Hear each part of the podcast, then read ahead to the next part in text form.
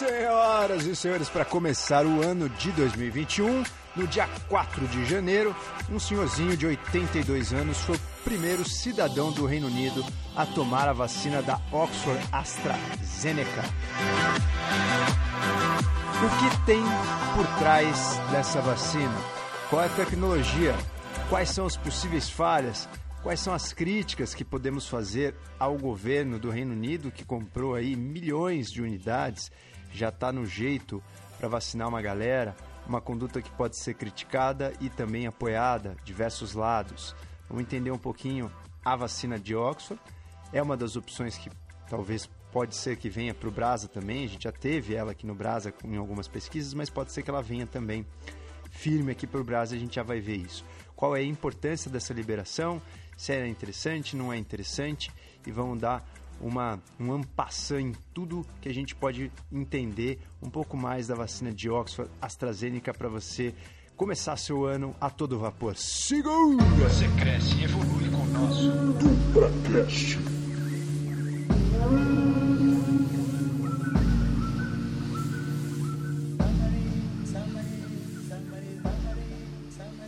Só para te situar no espaço-tempo, você lembra que no ano de 2019 nós tivemos aí em novembro, dezembro, o começo de um vírus esquisito lá no meio da China, em Wuhan, e esse vírus esquisito ainda não era conhecido.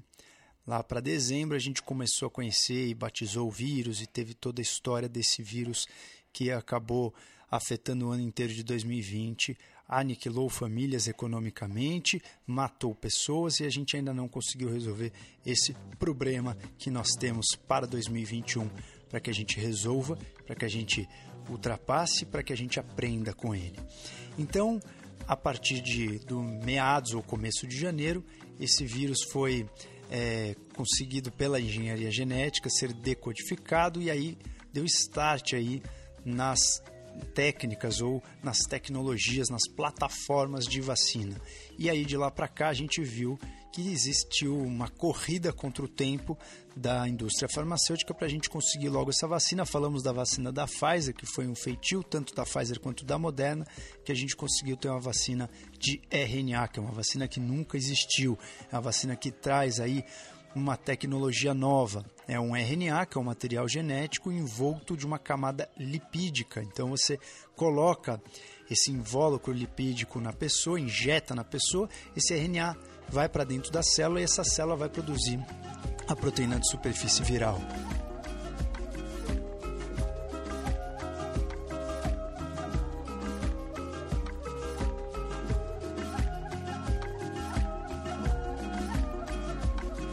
Você não lembra muito os tipos de vacina, não tem problema. Você pode ir lá no nosso IGTV, tem uma live que a gente fez sobre isso. Se você é um Avatar Life, está na plataforma o vídeo todo prontinho para você assistir de quase uma hora para relembrar e recapitular os tipos de vacina. Mas, se você não lembra, você consegue entender também esse nosso DupraCast. Só um fato importante que você precisa saber. A vacina, é, tanto da Pfizer quanto da Moderna, como eu falei, de RNA, é inovadora, mas a vacina de vetor viral também é uma tecnologia bem interessante, que é a vacina da Oxford AstraZeneca. Como ela funciona e como ela foi feita. Essa vacina ela vem é, com o material genético do coronavírus, do SARS-CoV-2, dentro de um outro vírus. É como se você recebesse um cavalo de Troia. Como você, vão, vão imaginar que você vai receber uma conta na sua casa.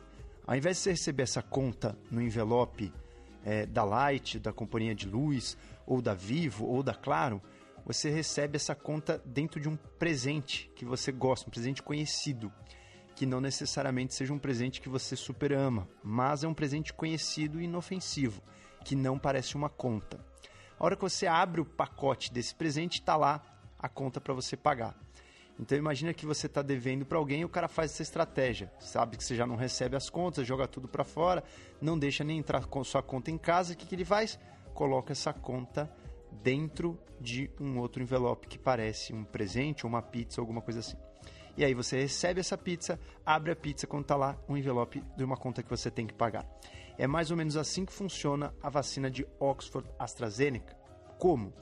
É, o material do nosso SARS-CoV-2 ele é colocado dentro de um outro vírus, que é um vírus conhecido, é um adenovírus, é, que infecta é um vírus de gripe comum, que infecta chimpanzés. E por isso que uma das siglas aí começa com CH, da vacina começa com CH de chimpanzé. Então, esse vírus, que foi um vírus trabalhado já há muitos anos, esse vírus que foi um, é um vírus conhecido aí pelos cientistas que desenvolveram essa vacina, ele é um vírus que já, já tem praticamente aí as suas propriedades conhecidas, é um vírus dito aí, ou testado inofensivo.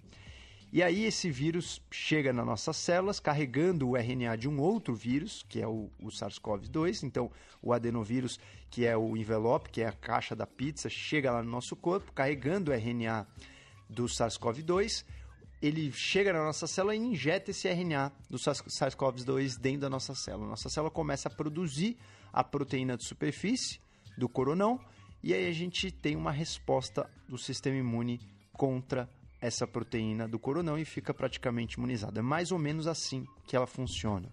Mas até chegar a estar pronta e também nos estudos de fase 1, 2, 3, essa vacina aí deu o que falar. Desde uma proibição de um voo que não deixou a vacina chegar onde tinha que chegar, até fake news da primeira voluntária ter morrido. É, algumas questões realmente que aconteceram nos estudos, a eficácia foi pior com uma dose maior, como a gente já vai ver, eu já vou falar para vocês. Então, algumas coisas esquisitas aconteceram com essa vacina. E aí, toda vez que acontece alguma coisa inesperada com a vacina, surgem inúmeras teorias aí conspiratórias e vamos ver então o que, que a gente tem que considerar, o que realmente está no ponto cego e o que a gente pode descartar e se entregar e confiar. Então, vamos tentar entender que também existe aquele argumento: nossa, mas uma vacina foi produzida em 10 meses, sendo que essa vacina tinha que ser produzida em 10 anos. Também tem esse argumento para a gente rebater aqui, entender como foi o desenvolvimento da tecnologia dessa vacina.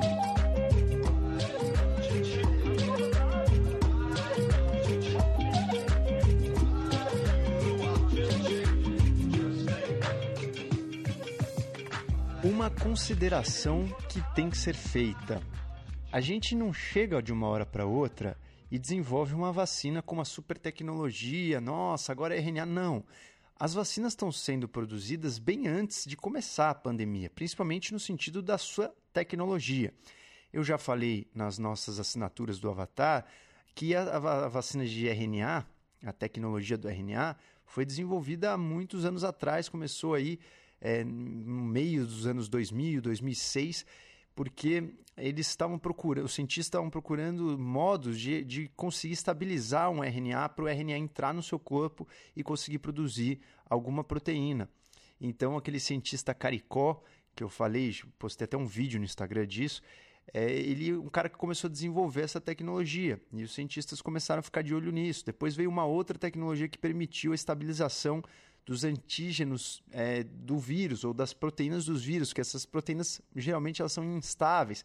Então é uma mutação chamada mutação 2P. O cientista descobriu McLellan descobriu que acrescentando duas prolinas num antígeno você consegue estabilizar esse antígeno para trabalhar com ele e servir como imunização. Ou seja, se você não entendeu nada, o mais importante é as pessoas vinham estudando tecnologias para pegar um antígeno, pegar um patógeno e transformar esse patógeno em alguma proteína que pudesse comunicar para o seu organismo, para o seu sistema imune, que você tem que aprender a batalhar contra aquele organismo sem que isso te infecte. Então, isso vem sendo feito por cientistas bem antes da pandemia. Aí fala assim: ah, mas tá, então por que, que desenvolveu a vacina para o corona tão rápido e HIV não? O HIV é um vírus muito complexo, porque a gente não consegue, o nosso sistema imune não consegue lutar contra ele. Então, como é que você vai provocar o teu sistema imune para lutar contra o vírus que ele não consegue lutar? Então, além do que ele é extremamente, é, ele muda muito, ele faz muitas mutações, enfim, tem várias peculiaridades do HIV que não vem ao caso e que talvez não permitiram hoje gente ter uma vacina de HIV. Pode ser também interesse financeiro?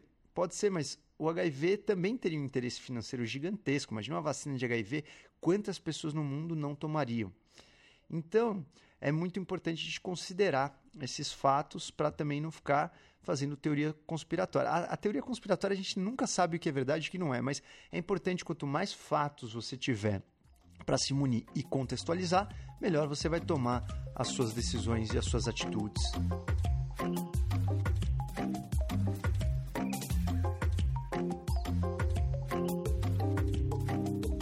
E assim não seria diferente com a vacina de Oxford. Então, as vacinas, essa vacina de Oxford ela vem sendo estudada é, por alguma doença X, que ela ia surgir, uma doença que ia aparecer. Então, os cientistas já estavam tentando achar tecnologia para uma possível nova pandemia. E no Instituto Jenner, que é aquele maluco lá, em homenagem àquele Dr. Jenner que eu falei para vocês na live, no final do século XVIII, o cara inoculou o vírus da varíola é, em crianças, primeiro em outras crianças, depois no filho dele, e conseguiu fazer uma imunização com um vírus parecido com o da varíola, só que na vaca. E esse Dr. Jenner ficou super conhecido como o pai da imunização da vacinação. E esse instituto de Oxford chama-se Instituto Jenner. Nesse instituto tinha um monte de faixa preta, de black belt, esperando é, desenvolver uma vacina com várias tecnologias, então estudando vários tipos de tecnologias. E aí lá eles começaram a estudar essas vacinas com esses vírus que vinham dos chimpanzés, que é o adenovírus. É um vírus de uma gripe comum e que esse vírus poderia servir como cavalo de Troia ou como o envelope é, que chegaria na tua casa sem você perceber que aquilo é um boleto para pagar. Então, o, esse vírus ele daria aí a estrutura da caixa da pizza para você receber a caixa da pizza e abrir o boleto na tua casa e não dizer que você não recebeu.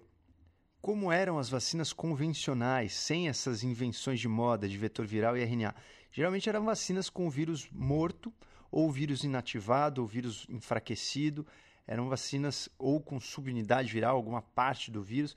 Então, são as vacinas eh, ditas mais antigas ou tecnologias mais antigas, são vacinas que geralmente demoram para ser feitas. Elas, você precisa pegar o material biológico, ir trabalhando o material biológico e fazer o vírus crescer no laboratório. Então, são vacinas que demoram mais para serem desenvolvidas.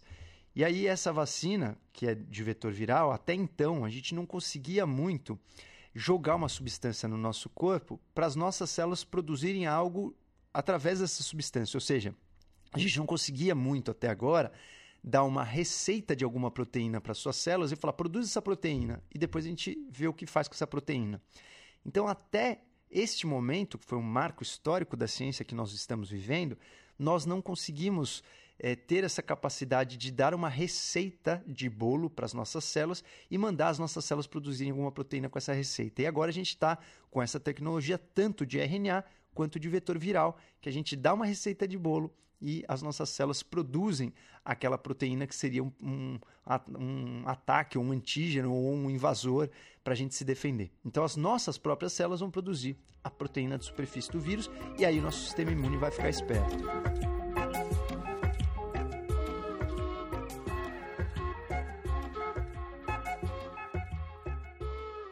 E assim não é à toa que essa vacina tem uma siglazinha que chama-se CHAD OX1. CHAD OX1. O CH vem de chimpanzé, o AD de adenovírus, OX de Oxford e 1, que é a primeira vez que eles fazem essa bagaça. Então, a vacina chama-se CHADOX1. Deu para entender a sigla? E agora a gente sabe da onde vem essa sigla. Essa vacina começou a ser desenvolvida para o Zika vírus e alguns testes é, também para a chikungunya. Eles começaram a tentar fazer algumas vacinas dessas para esses vírus, essas doenças virais que causaram também uma certa preocupação, não tão grande quanto o coronão, mas que também incomodaram.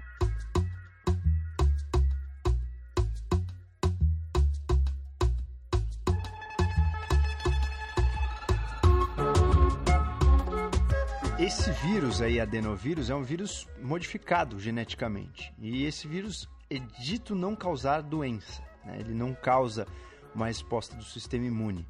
Então, ele é realmente um envelope de pizza que você acha que vai, vai te agradar ou que né, é neutro. Vamos imaginar que você recebe uma pizza, tá na dieta, você acha que alguém da tua casa pediu. Então ele é um vírus que não é dito, é um vírus que não infecta, né? um vírus que ele não é morto, mas ele também não tem a capacidade de infectar, é só realmente o envelope. Aí nesse momento estava realizada a tecnologia tipo, você tira o RNA e coloca qualquer RNA ali dentro de uma pandemia em questão. Então a tecnologia estava ali, estava feita. Eles conseguiram enganar o corpo para levar algum material genético para o teu corpo produzir aquela proteína. Essa tecnologia estava dominada. E eis que no final de 2019 surge um novo vírus lá na China. A galera começou a ficar com uma pneumonia estranha, desenvolveu o coronão. Quando os caras ficaram sabendo que desenvolveu o coronão, eles falaram: bom, Vamos unir o útil ao agradável e tentar pegar essa tecnologia e fazer uma vacina para o coronão. E assim começou a vacina de Oxford.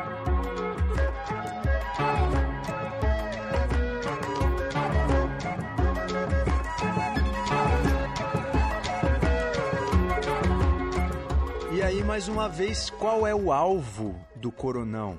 Lembrando que a galera já estava ali é, com uma certa é, certo conhecimento a partir da primeira SARS, que foi o primeiro coronavírus, por isso que essa chama-se SARS-CoV-2, porque teve um antes. E quando a gente começou a conhecer esse SARS-CoV-2, que praticamente para a gente fez cócega, a gente não ouviu muito falar dele, que ele ficou mais restrito na Ásia, pessoas começaram a entender um pouco como funciona o coronão, os cientistas. E aí o principal alvo, quando veio esse SARS-CoV-2 ou o Covidão-19, quando ele chegou, a gente entendeu que o principal alvo para a gente agir é a spike protein. O que, que é spike protein?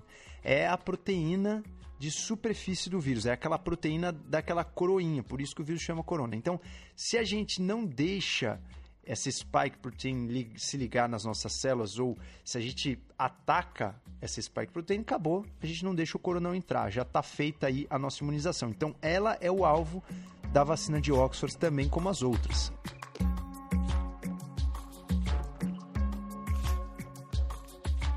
ensinar o corpo a lutar contra a spike protein, a, a, se defender. Viu o spike protein, fechou, não entra, aqui não entra ninguém, fecha as portas do palácio e aqui esse vírus não vai entrar.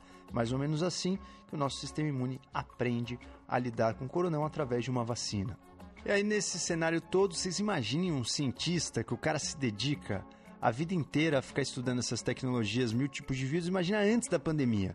O cara estudando lá um vírus X que atacou um país só e o cara passa a vida inteira estudando aquilo. É muito difícil o cara ter recurso financeiro ou conseguir grandes patrocínios para ele conseguir uma boa tecnologia e desenvolver uma boa vacina se a galera não tem interesse.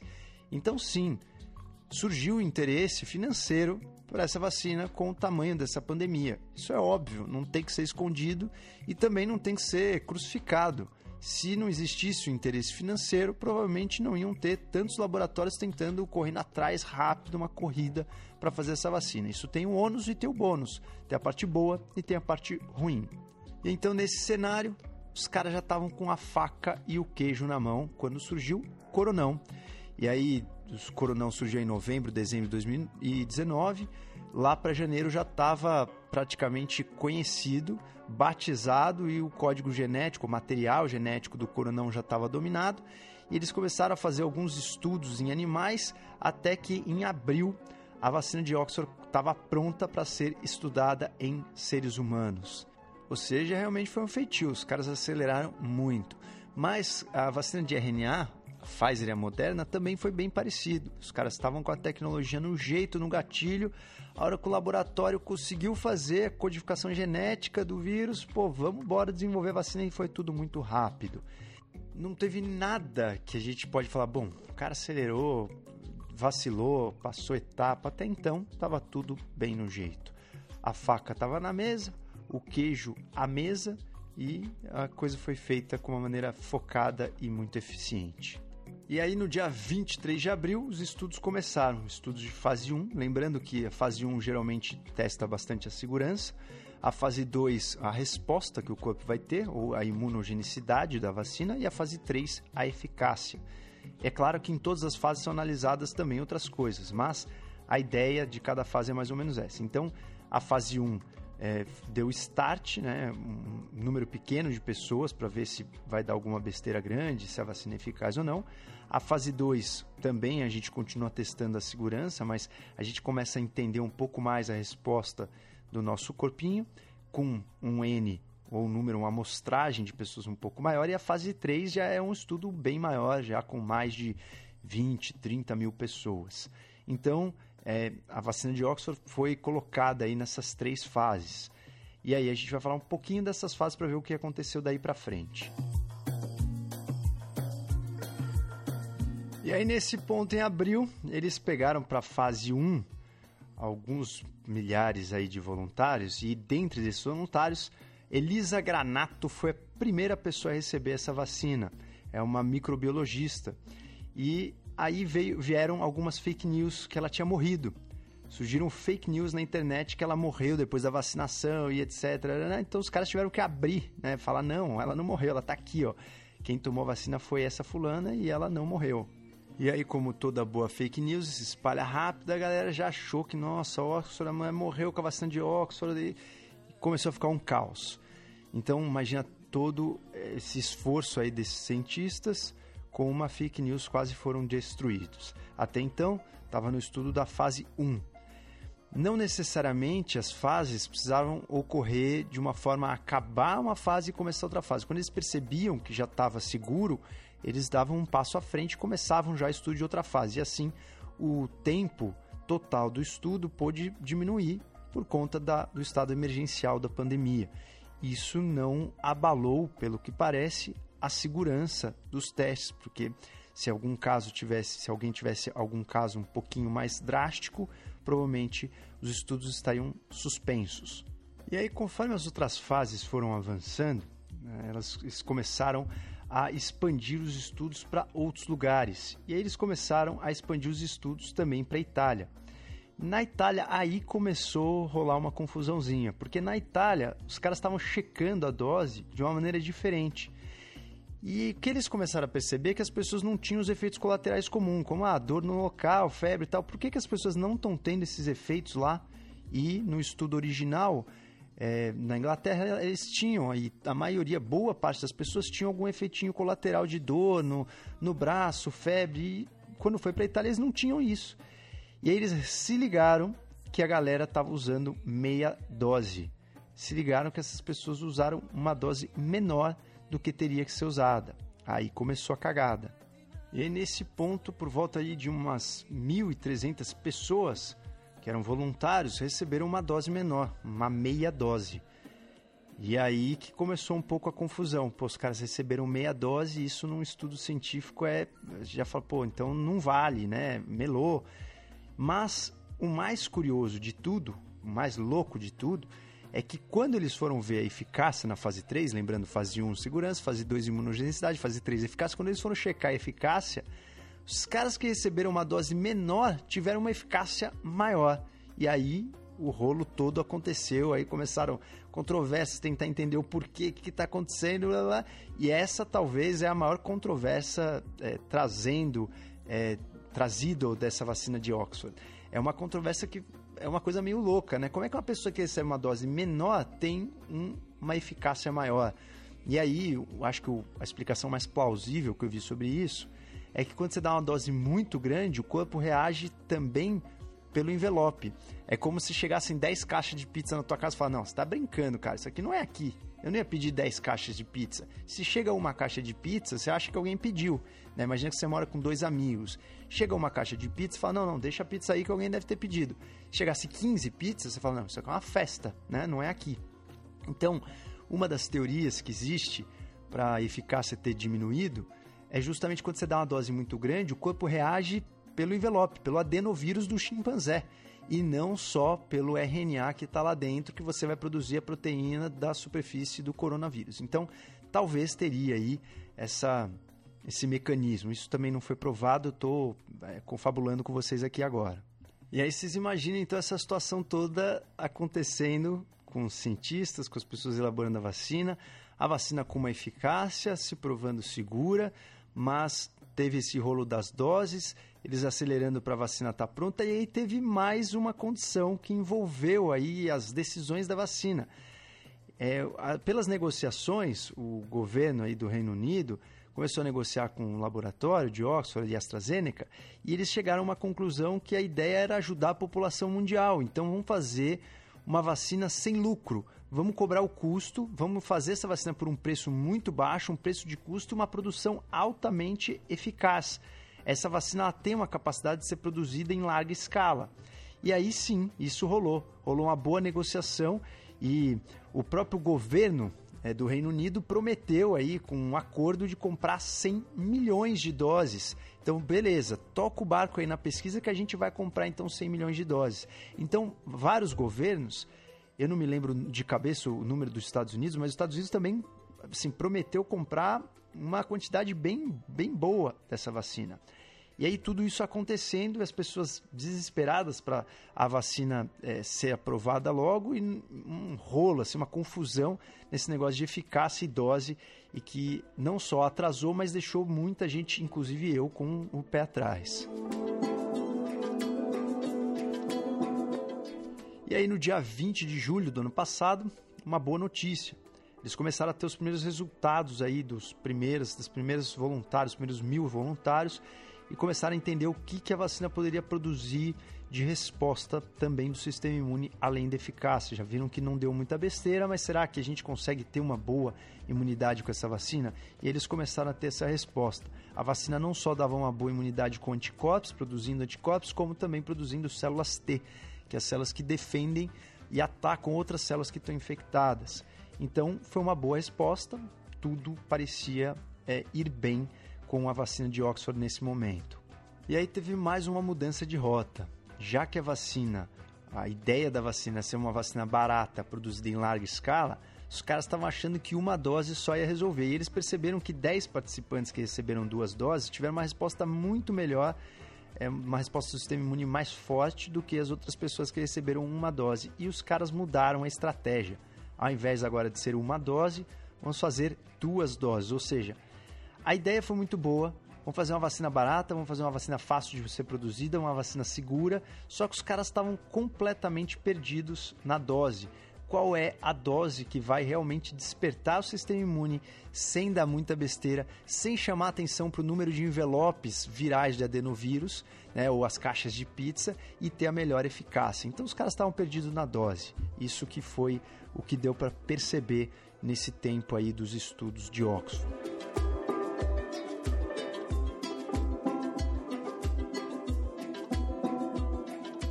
Mas mesmo com essa confusão toda, os estudos continuaram, até porque não tinha motivo de suspendê-los.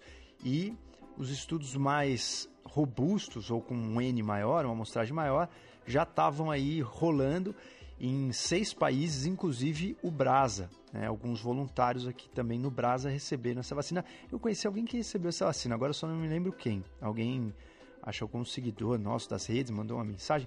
Eu não me lembro quem recebeu da Oxford. Eu lembro que é, já conheci pessoas que receberam aí no ensaio clínico a do Butantan, a Coronavac, a vacina da Johnson. A da Oxford eu já não me lembro de cabeça quem foi, mas alguém recebeu sim.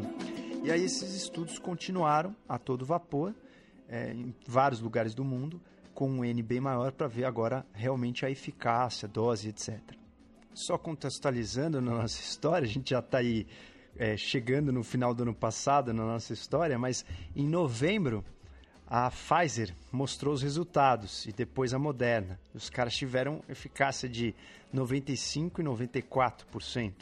Olha a pressão que já rolou. No final de novembro, a Oxford estava já com os dados todos na mão. Na verdade, a Oxford estava tentando ser a primeira, estava com os dados todos na mão, só que os resultados foram mais complexos do que eles esperavam.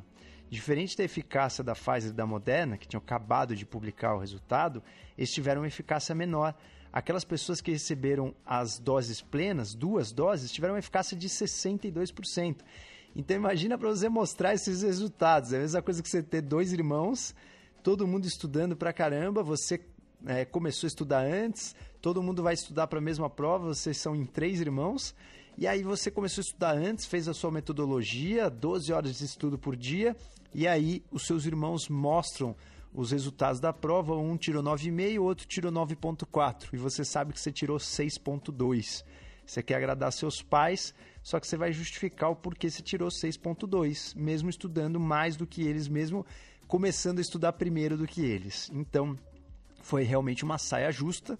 Eles não entenderam o porquê, essa questão da dose. Por que, que o cara que recebeu duas doses plenas teve 62% de eficácia e o outro que recebeu é, uma meia dose, né, que foi a confusão lá da meia dose, teve uma eficácia de 90%. Então, qual é a explicação?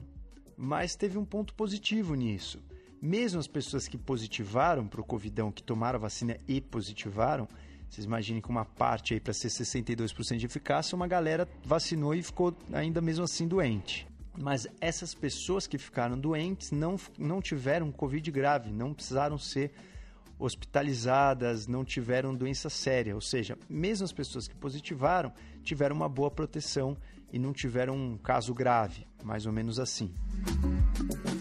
E então, em dezembro, dia 8 de dezembro, os caras publicaram, enfim, esse trabalho, esse estudo na fase 3 e esse controverso trabalho que mostrou essa diferença na eficácia. Então, quem tomou a dose plena, quem tomou 100% da dose, quem tomou duas doses plenas, é, teve uma eficácia de 62%. Quem não tomou a dose plena, tomou metade da dose, teve uma eficácia até de 90%. E aí, o The Lancet, o jornal, pediu para a empresa, né, para os pesquisadores se retratarem e mostrarem as idades é porque a maior, maior parte das pessoas que tiveram uma resposta de 90% é, foram testadas com naquele grupo que a vacina foi é, dosada erroneamente na Itália e todos tinham menos que 55 anos. Aí eles começaram a deduzir: será que a diferença na eficácia foi pela idade? Então abre a idade aí para nós. Os cientistas mandaram as idades abertas e eles viram que não. Que mesmo se comparar por idade, é, quem recebeu a dose menor teve uma melhor resposta mesmo. E aí isso foi também mais um fator de confusão e de debate aí. E uma das principais queixas é, científicas desse trabalho foi, cara, mas e as pessoas acima de 55 anos?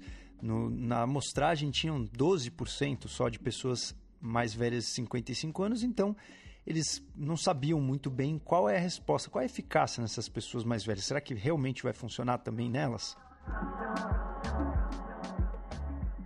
Uma outra possibilidade desses resultados é que o estudo de Oxford ficou, talvez testou mais as pessoas que receberam a vacina com suave, enquanto alguns outros estudos se basearam muito nos sintomas. Mas a ideia da vacina não é só você ter uma infecção assintomática, é parar a transmissão do vírus. Então, será que se a vacina é, conseguir proteger as pessoas de sintomas, mas o, o vírus continuar sendo transmitido, também vai ser uma boa questão em termos de saúde coletiva? Aí fica a pergunta em aberto. Então, para resumir, para amarrar, esse estudo do The Lancet, em 8 de dezembro, mostrou que a vacina foi estudada desde abril, quando deu start aí nos estudos em humanos, até novembro, em 40 mil pessoas, mais ou menos. As pessoas que receberam a dose dupla, como eu falei para vocês amarrarem de novo, tiveram uma eficácia de 62%. Quem recebeu a dose mequetrefe ou meia dose teve uma eficácia de 90%. Então esse foi o resumo aí dos estudos com a vacina. Dos eventos adversos graves, só para a gente entender um pouco a segurança da vacina, desses dessas pessoas aí estudadas, 175 pessoas tiveram, aliás, 175 efeitos adversos em 168 participantes, ou seja, teve participante que teve mais de um evento adverso. Só que desses 168 participantes, 84 estavam no grupo que receberam a vacina e 91 no grupo placebo, que não recebeu a vacina. Então, é, ficou quase meio, meio a meio. A galera que não recebeu a vacina em si também teve eventos adversos. É, desses eventos adversos, três eventos realmente foram relacionados à vacina. Aqui no Brasa foram estudados é, quase 5 mil voluntários, é, 2 mil receberam a vacina, 2 mil e pouquinho, e 2, 2 mil é, receberam uma solução salina. Desses aí, praticamente 90% tinham entre 18 e 55 anos. Então, o estudo também foi conduzido, essa, essa terceira parte, aqui no Brasa. Esse estudo mostrou então uma boa eficácia. Os pacientes que é, positivaram, como eu falei, não tiveram casos graves, então também isso deve ser levado em consideração. Porque será que a gente está querendo que a doença realmente só aniquile ou que pelo menos a gente amenize que as pessoas não tenham casos graves, que o maior gargalo é o sistema de saúde. Se você tiver uma gripe só e não precisar ser hospitalizado, talvez a gente não precisava se preocupar tanto com a pandemia. Os últimos dados, então, para a gente raciocinar: quem recebeu a vacina e quem não recebeu a vacina. No grupo controle, que recebeu só solução salina, ou um sorinho fisiológico ali, e achou que era vacina, ninguém sabia. É, nesse grupo, tiveram é, mais ou menos 10 pessoas que foram hospitalizadas é, com casos sérios de Covid e com uma morte. No grupo que recebeu a vacina, é, a gente teve praticamente, depois de 21 dias, nenhum paciente hospitalizado com Covid. Antes de 21 dias, dois pacientes tiveram hospitalização é, pelo Covid. Ou seja, provavelmente a vacina ainda não tinha é, fornecido uma resposta imune. Então, a partir do 21 dia, quem recebeu a injeçãozinha com o CHADOX1, vocês já sabem o que significa isso, teve praticamente nenhum caso de hospitalização. E quem recebeu a aguinha com sal, tiveram aí 10 casos de hospitalização, sendo que desses 10, dois foram casos graves e desses dois, um partiu dessa para melhor. Então, essa, esse é o resumo, ou seja, provavelmente a vacina não, não foi tão eficaz quanto a da Moderna e da Pfizer, but, porém, entretanto, todavia, provavelmente tudo leva a crer que quem foi vacinado não teve nenhum caso grave. Aí, só para te situar no espaço-tempo, mais uma vez, esse estudo saiu em 8 de dezembro no The Lancet. No dia 4 de janeiro desse nosso glorioso ano, que acaba de começar, às 7h30 da matina, o Sr. Brian Pinker, que é um senhorzinho de 82 anos, lá na Inglaterra, recebeu a primeira vacinação sem estar em nenhum estudo científico. E o senhorzinho Brian, ele é um senhorzinho que faz diálise. Então eles foram arrojados, igual a Pfizer fez também com a dona Margaret, como a gente falou, o senhorzinho Brian, ele foi o cara que debutou aí, que abriu as portas para a aprovação da vacinação de Oxford AstraZeneca no Reino Unido. Essa aprovação é vista por muitas pessoas como algo precoce, por outras como uma glória. A gente sabe que hoje, né, principalmente a, o Reino Unido está desesperado com uma mutação aí do vírus, está pela primeira vez com 60 mil casos dia. Então, pode ser que isso também tenha influenciado a aprovação rápida da vacina. E o FDA aprovou, outros países da Europa aprovaram? Ainda não. O FDA teve uma, uma broncazinha com a vacina, uma vez que em setembro eles tiveram um paciente que adoeceu e não comunicaram o FDA. É, a, a próprio laboratório não comunicou, não notificou o FDA. E o FDA ficou sabendo pelas notícias na mídia e o FDA resolveu suspender os trabalhos e até eles retomarem, eles demoraram mais ou menos sete semanas. E óbvio que né, em volta disso tudo deve ter o rolo político, a corrida, quem vai realmente lançar a vacina, mas lembrando que existe uma grande importância nessa vacina de Oxford AstraZeneca, justamente porque eles se comprometeram a ter um preço muito justo, um preço de custo dessa vacina e também a ter uma distribuição justa. Eles querem distribuir por muitos lugares. Eles estão preocupados também em distribuir para países de baixa renda. E existem muitas vantagens e desvantagens dessa vacina. Então, as grandes vantagens dessa vacina da AstraZeneca é justamente que ela é mais barata, que eles estão com um compromisso de é, fazer uma vacina a preço de custo. Então, essa vacina da AstraZeneca, ela custa em média aí de mais ou menos 3 a 4 dólares isso é um valor muito mais baixo do que a vacina, por exemplo, da Moderna, que é 25 a 37 dólares por dose. E a vacina da Pfizer, que é mais ou menos 20 dólares por dose. Agora, faz aí as contas para você entender. Ó, vou fazer a cotação do dólar hoje para você entender o quanto a gente pagaria na vacina da Pfizer ou uma vacina da Moderna. É claro que isso também envolve. Ó, o dólar hoje está 5,24. Então, se você fizer aí a vacina da Pfizer, Se hoje você for comprar a vacina da Pfizer com real, você pagaria aí 5,24 vezes 20, isso vai dar 104 reais por dose. Então você tem que tomar duas doses, seriam 200 e poucos reais cada dose. A vacina da Moderna mais cara ainda. E a vacina da Oxford da AstraZeneca vai custar mais ou menos 3 a 4 dólares por dose. É claro que a gente não está contando aqui a negociação de cada país, etc., mas é muita diferença de preço. A segunda vantagem dessa vacina é o armazenamento. Lembrem-se que a vacina da Pfizer ela precisa ser armazenada a menos 70 graus, ou seja, imagina se levar essa vacina para Mossoró. Então tem que ser armazenada no gelo seco, ela dura só cinco dias, ela estraga e ela vence. E você precisa de uma logística gigantesca, não pode ser em freezer comum. Então você precisa fazer bases que vão distribuir com uma alta tecnologia. E essa vacina não. Ela pode ser transportada e refrigerada em refrigeradores comuns. Então, isso é muito, muito, muito, muito importante para a distribuição em larga escala. Imagina na África, para você levar uma vacina, distribuir uma vacina e todos os países quebrados, crise mundial, econômica, e para você é, vacinar a galera toda, tem pontos importantes para serem considerados.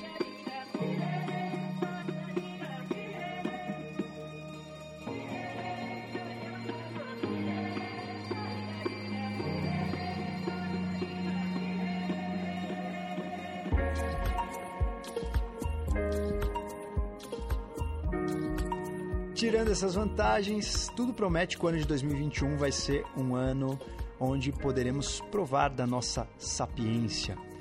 O laboratório da Oxford prometeu que pode produzir até 2 bilhões, é, 2 bilhões de vacinas, e o laboratório é, da Pfizer 1,3 bilhões de vacinas, o que já daria para vacinar boa parte da nossa população mundial, não todo mundo, mas uma boa parte.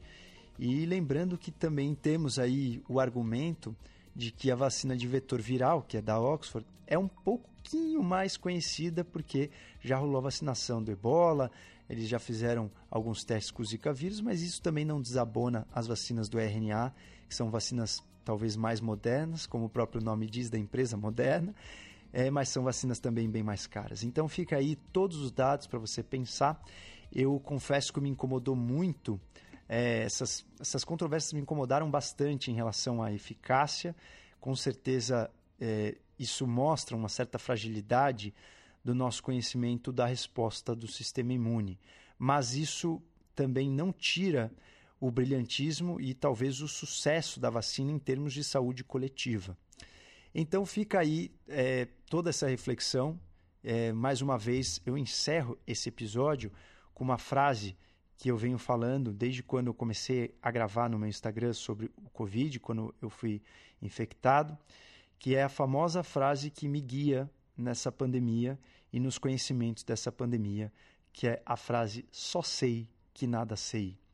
Se você, por acaso, já tiver alguma opinião formada, deixa a outra pessoa refletir com todos os dados, ao invés de você ficar batalhando para que todos concordem com você, ou pelo menos apresente as suas argumentações para contribuir com uma construção de um raciocínio e não com uma imposição de uma opinião. Lembrando que, é, junto com toda essa ciência, existe é, por trás, nos bastidores, uma politicagem gigantesca que eu nem pincelei nesse episódio, que não é o meu intuito aqui, mas claro, né, não dá para a gente esconder e nem colocar por embaixo do tapete achando que também não existe o interesse comercial, o interesse financeiro, o interesse político, o interesse por poder por trás dessas decisões, da busca e etc. Não à toa, os Estados Unidos aprovou é, uma vacina a qual eles participaram e não aprovou ainda, ou pelo menos não parece que vai aprovar tão cedo a vacina de Oxford. E enquanto isso, nós acompanhamos aqui no Brasa a nossa discussão política, que estamos com uma maior imersão com toda essa essa panaceia, né? toda essa confusão que estamos vendo aqui no Brasa e certamente as decisões não são puramente científicas. Existem muitos outros poréns que não estão elucidados nesse episódio. Senhoras e senhores, Primeiro episódio do ano, muito bom estar com vocês. Se você gostou desse episódio, se você acha que ele vai ajudar alguém a ter um pouquinho mais de conhecimento sobre o que vivemos hoje em dia, compartilhe para a gente no nosso DupraCast, que nós vamos chegar em 2021 com tudo para levar muita informação boa e muita construção de raciocínio aberta para os nossos ouvintes. Melhores do que ontem aqui no nosso DupraCast. Você cresce e evolui com o nosso DupraCast.